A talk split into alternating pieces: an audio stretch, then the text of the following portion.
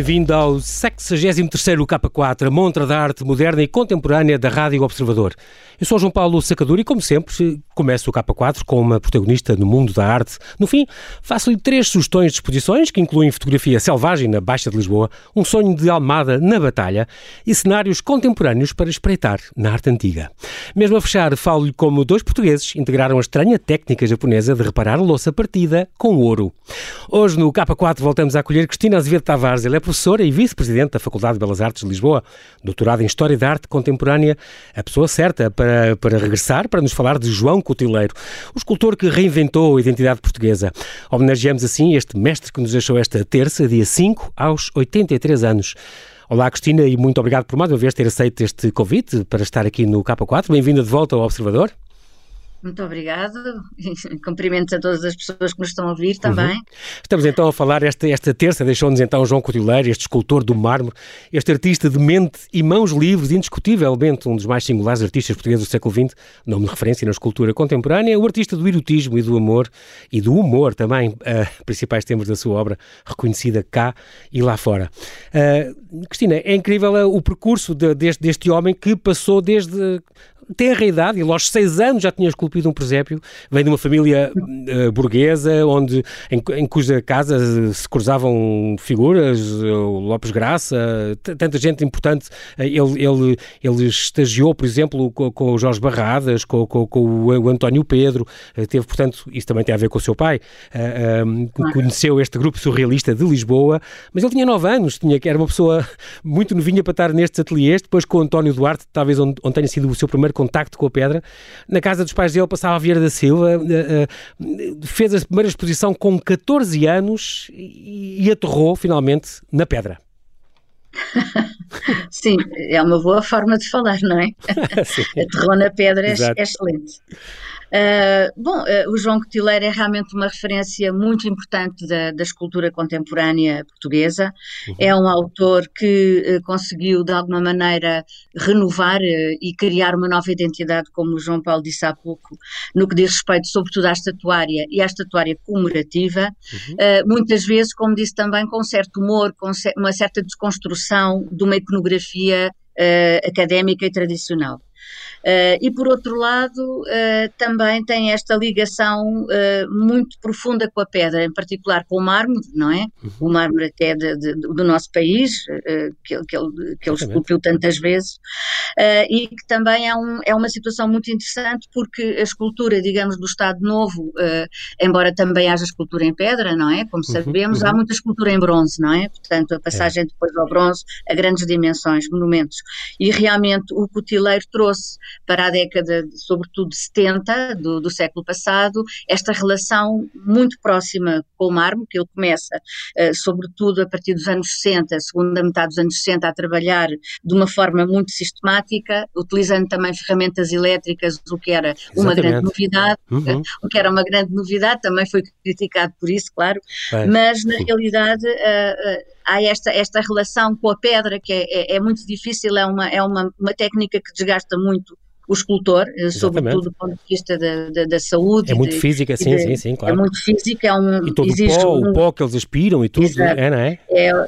Exatamente, é um trabalho muito pesado uhum. mas que ele, no fundo, também uh, tomou contacto através das aulas que teve com o Leopoldo de Almeida na, na Escola de Belas Artes, na Escola Superior de Belas Artes. Exatamente. Ele fez uma breve passagem. E, e é muito lá. curioso, porque o Leopoldo de Almeida, uh, no fundo, o, o Cotinelli Telmo fez o padrão de descobrimentos e aquelas esculturas são do, de um que foi professor dele. Não pode ser nada mais Estado Novo do que aquelas esculturas, do, do, não é? Inauguradas em 40 e depois outra vez em 1960, no padrão Exatamente. já definitivo. Uh, mas com aquela típica imagem laudatória e, e não é? Da, da historiografia do Estado Sim, Novo. Mas, exatamente, mas é uma imagem bem construída. O Leopoldo Almeida bem, é um grande então, escultor. Incrível, claro. Portanto, mas ele, no um entanto, trabalho... a Cristina falou nisso, é incrível. Ele, ali ele acabou por desistir eh, lá do, do, curso de escultura um bocadinho porque um bocadinho desencantado, eh, porque não, não cortava um bocadinho a, a criatividade, não havia grande experimentalismo, só ligavam ao bronze, ele queixou-se um bocadinho disso. Claro, mas isso era muito comum nestes, nestes, nestes autores, enfim, uhum. já, já tinha passado também anteriormente com os surrealistas, enfim, há, há de facto um certo desencanto de muitos artistas por aquilo que era o ensino na, na, na Escola Superior de Belas Artes da altura e uma vontade de ter uma experiência diferente no estrangeiro. Podemos falar até de Vera da Silva, não é? Claro. Que estava no curso de escultura, que, que nem chegou sequer a concluí-lo, fez poucas cadeiras e depois resolveu ir para a França para ter e Paris para ter um contacto com a, com a arte contemporânea. E uhum. no fundo, uh, o João Cotileiro tentou a mesma coisa mais tarde, anos depois, não é? Porque também é. não se sentiu realizado uh, na, na, na, então na Escola Superior de Belas Artes. No entanto, eu penso que a aprendizagem que teve com o Leopoldo de Almeida, que era uma aprendizagem muito técnica e muito segura, uh, também acabou Sim, por ser ajudou, importante. claro, claro.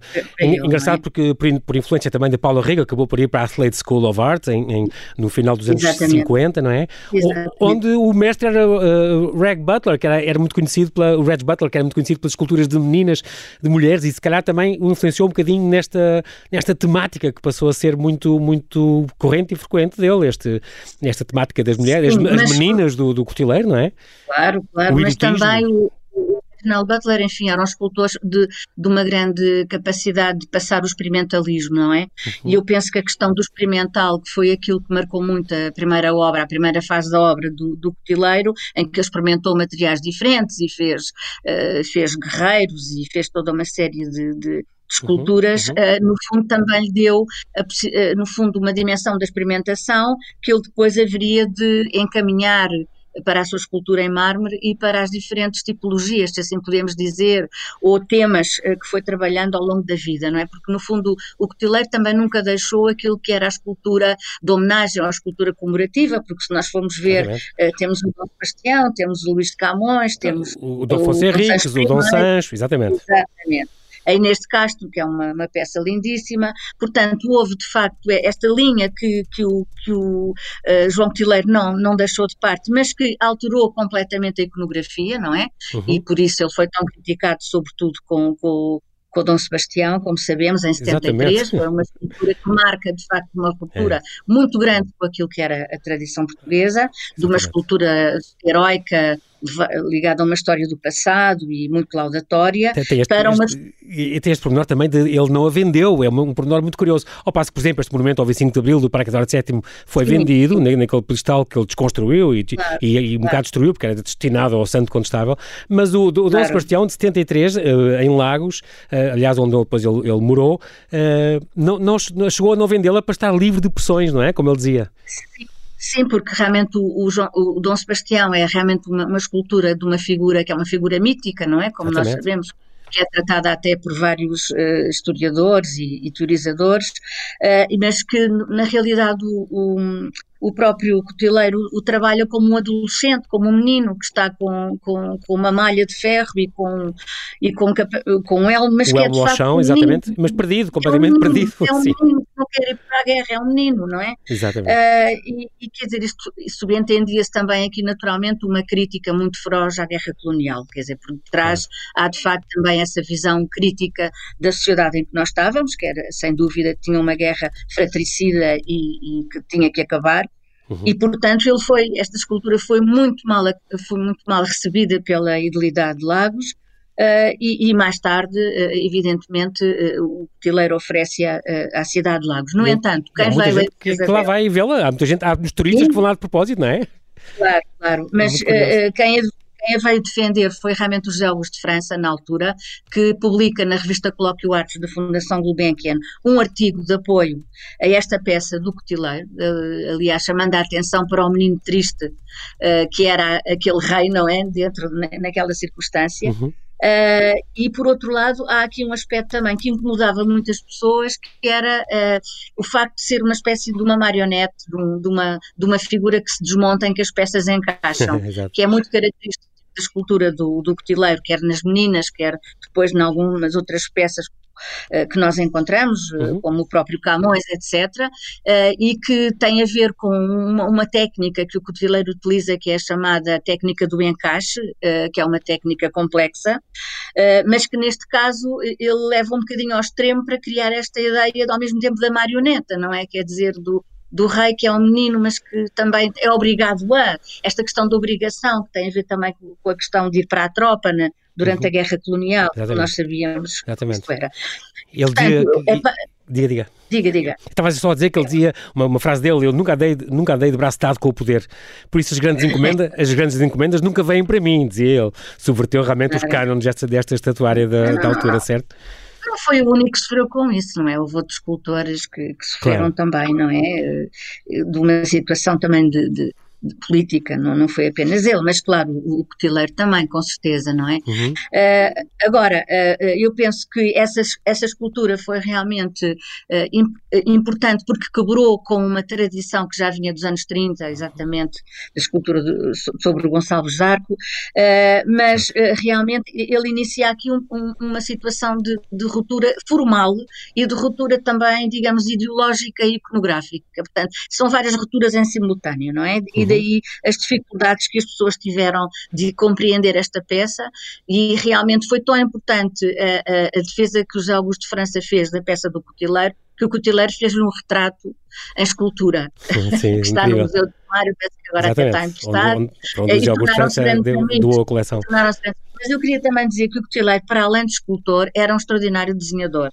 Uhum. Uh, e, portanto, o desenho acompanhou sempre a obra dele. É um e fotógrafo, muito... também era um grande fotógrafo, curiosamente. Sim, um. É uma parte que não se conhece mas, da, da, sua arte também, mas é verdade. Menos, porque ele, ele o desenho ainda mostrava em exposições, nós fizemos uma em Tomar em que realmente ele, ele expôs desenho e, e também escultura, mas quer dizer, uhum. havia uma, uma ligação e um diálogo muito grande entre o desenho e a escultura, uh, e portanto, de certa maneira, o Cotileiro, por um lado, uh, continua esta trajetória da escultura de homenagem, mas de uma maneira muito irónica, muito crítica e muito exatamente. pessoal. Muito é? original, é? exatamente.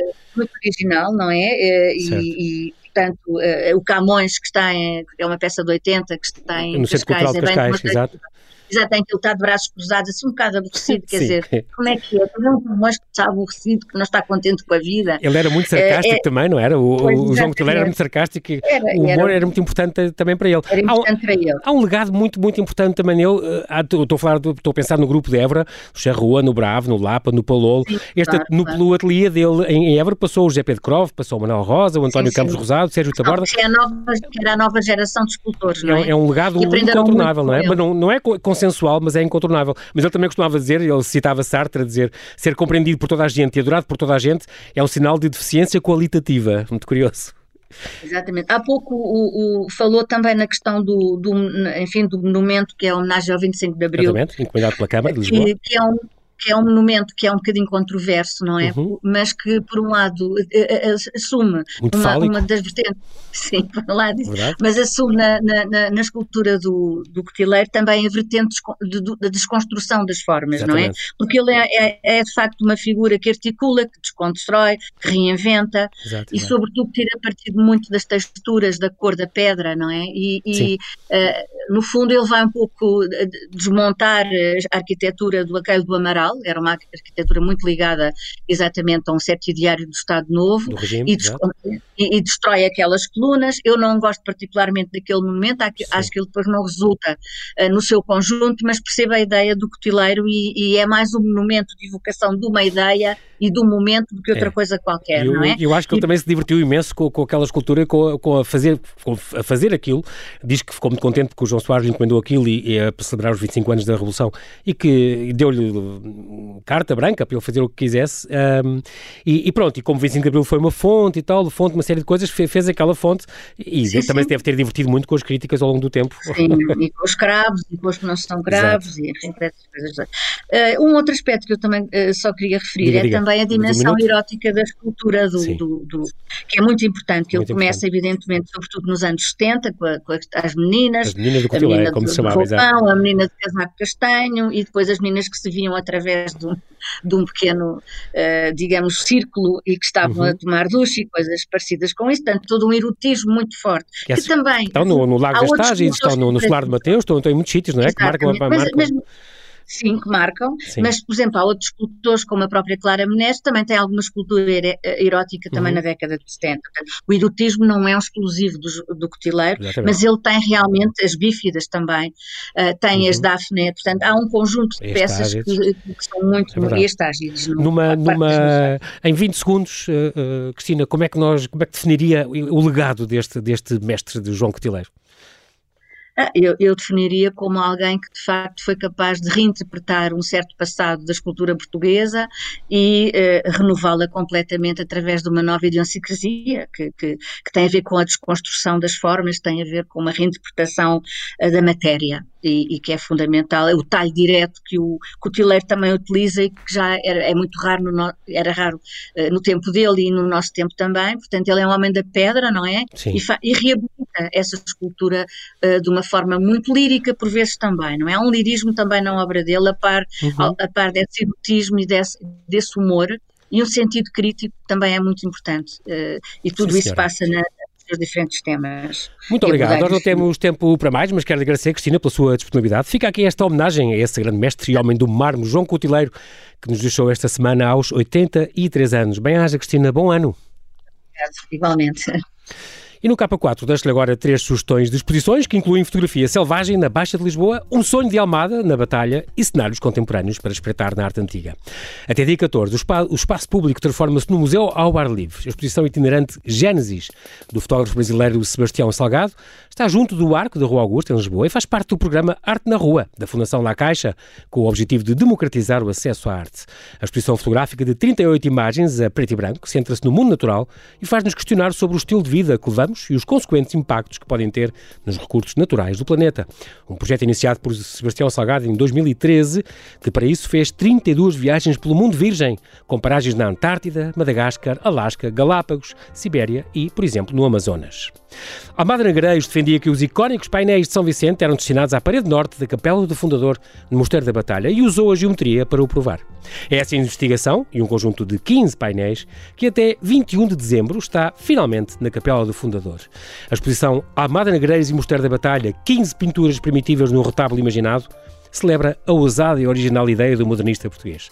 Nesta exposição, além da reconstituição em tamanho natural do retábulo que idealizou, uma instalação com mais de 10 metros de altura, os trabalhos de Almada testemunham o seu longo e intenso processo de pesquisa, desenhos, cadernos de autor e até maquetes tridimensionais foram realizadas por ele e que podem ser vistas, muitas, muitas delas, pela primeira vez. É a primeira de várias exposições temporárias de arte contemporânea que o Museu Nacional de Arte Antiga vai organizar nos próximos meses.